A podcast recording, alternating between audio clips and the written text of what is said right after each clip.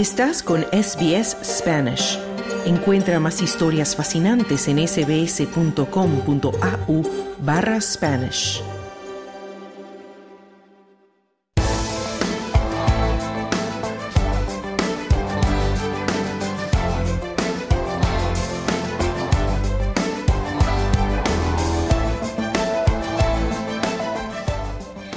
Hace unos días se publicaban los resultados del informe PISA, la prueba a la que jóvenes de 15 años de todo el mundo se someten para evaluar sus conocimientos. Los resultados de adolescentes australianos de 15 años los sitúan ahora en el noveno lugar em, entre los eh, que se presentaron a la prueba en lectura y ciencias y en el décimo lugar en matemáticas. Jóvenes del mundo se han ido quedando, eso sí, atrás por diversas razones, pero en el caso de Australia se han podido mantener con buenos resultados. Sin embargo, no se debe exclusivamente al buen hacer de los jóvenes australianos, sino que hay otros factores que influyen en ello. Australia en español ha conversado con la profesora de la Universidad de Sydney, Marian Vidal Fernández, que analiza los resultados. Los resultados de PISA eh, tienen dos lecturas.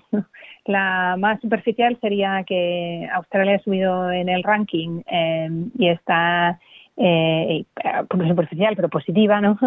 que, está en el ranking de los 10 em, primeros países en cuanto a dentro de la OCDE en, en las notas de PISA en media.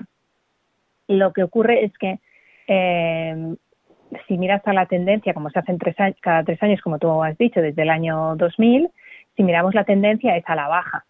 Es decir, que cada tres años, eh, desde que se empezaron las notas, casi los exámenes de PISA, casi todos los países han ido yendo un poco peor.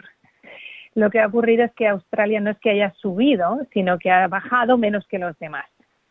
Em, una parte de esta bajada se debe al tema del COVID, ¿no? O sea, es el primer, la primer PISA después del COVID y a lo mejor en Australia el COVID no afectó tanto como en, otros países. Otro tema que es importante destacar es que eh, Australia, aunque en media, es decir, si sumamos a todos y dividimos por el número de, los 13.000 estudiantes que han hecho el PISA en Australia, eh, parece que estamos bastante bien. Si miras en cuanto a desigualdad, como qué tal les va a los estudiantes que lo hacen muy bien versus a los que lo hacen eh, no tan bien, veríamos que hay una relación muy fuerte entre eh, nivel socioeconómico y, eh, las notas que, se obtienen en estos exámenes. Es decir, que el hecho de que eh, Australia en esta última prueba se encuentre entre los 10 mejores se debe pues, a esos peores resultados de otros muchos países, ¿no? Que han bajado en rendimiento pues, por, por diversas razones. Exactamente.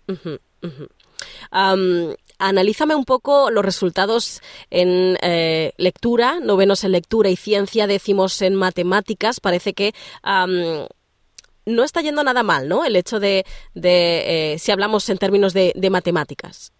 Eh, no, lo que ocurre, otra cosa que, que, que me gustaría destacar aquí es que y es un poco, esto va a ser un poco técnico, pero espero intentar explicarlo de una manera que se entienda, es que a veces estas notas eh, tienen un ruido, ¿no? En, la medida en la que se miden. Por ejemplo, un estudiante puede tener un mal día, ¿no? Y entonces eso puede afectar eh, la media. Entonces hay que tener en cuenta cuando uno mira la media, eh, si esta media es significativamente distinta que las otras. ¿Qué significa esto? Puede ser distinto el número, ¿no?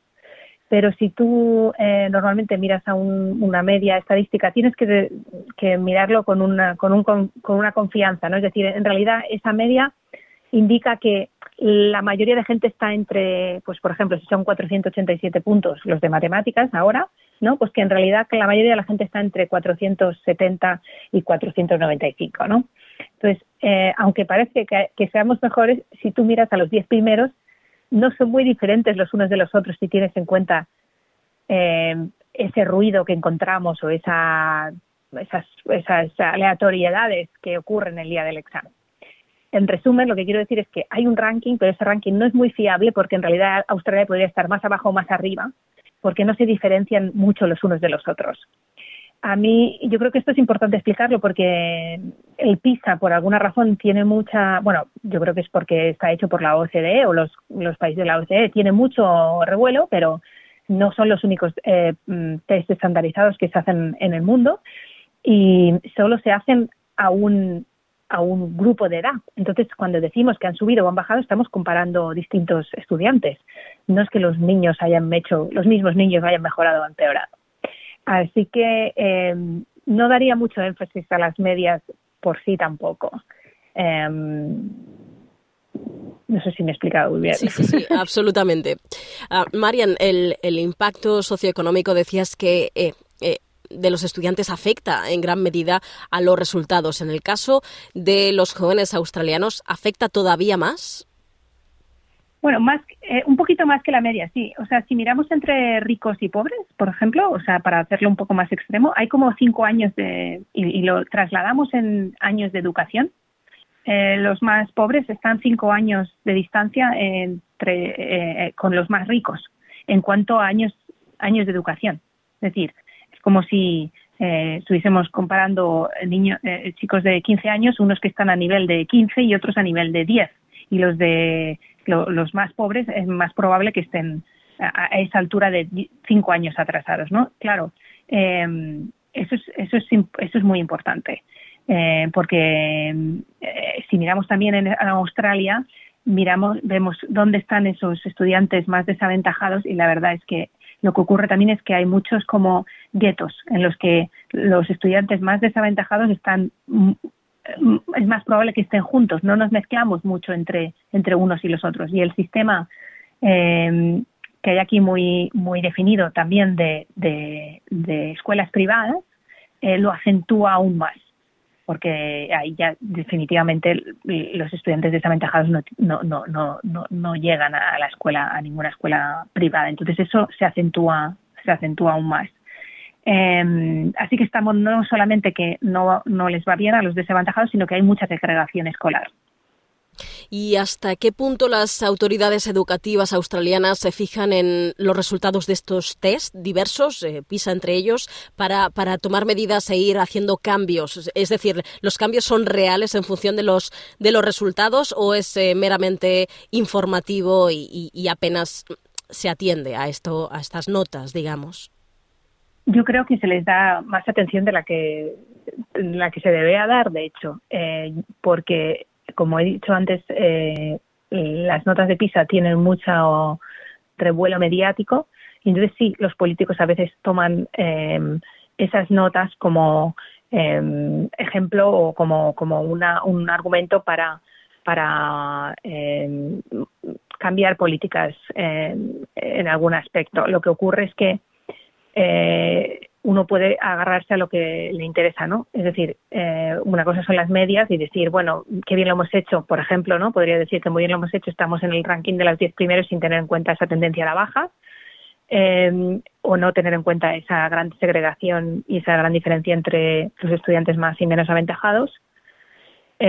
o, por ejemplo, es muy difícil históricamente cambiar el eh, políticamente tiene bastante coste eh, modificar el sistema de financiación que aún, eh, sobre todo el de la Commonwealth, que aún beneficia bastante a las escuelas privadas. Y eso es una cosa histórica, que en su momento pues no había un servicio público y entonces las, las escuelas privadas se financiaban por el gobierno porque no había como un sistema de educación público y hoy en día hay como una una, una, una legacy, no sé cómo decirlo ahora en inglés, ¿no? Eh, de, de, seguir financiando mucho las escuelas privadas cuando, cuando lo que importa es mover esos, lo importante sería mover eso, ese dinero hacia eh, las escuelas más desaventajadas públicas, ¿no?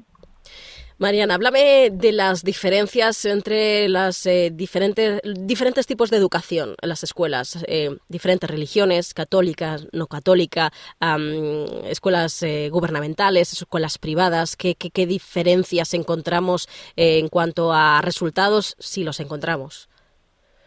Mira, em, si miramos em, con una visión un poco miope los resultados, podemos ver que entre escuelas católicas y públicas no hay mucha diferencia y que las escuelas privadas tienen mejores notas. claro, a simple vista puede parecer que ir a una escuela privada eh, pues como que eh, vale la pena porque aunque pagues sacan los estudiantes mejores notas. El problema es que ya hemos dicho antes, anteriormente, que los estudiantes más aventajados son aquellos que, que sacan mejores notas. ¿Por qué?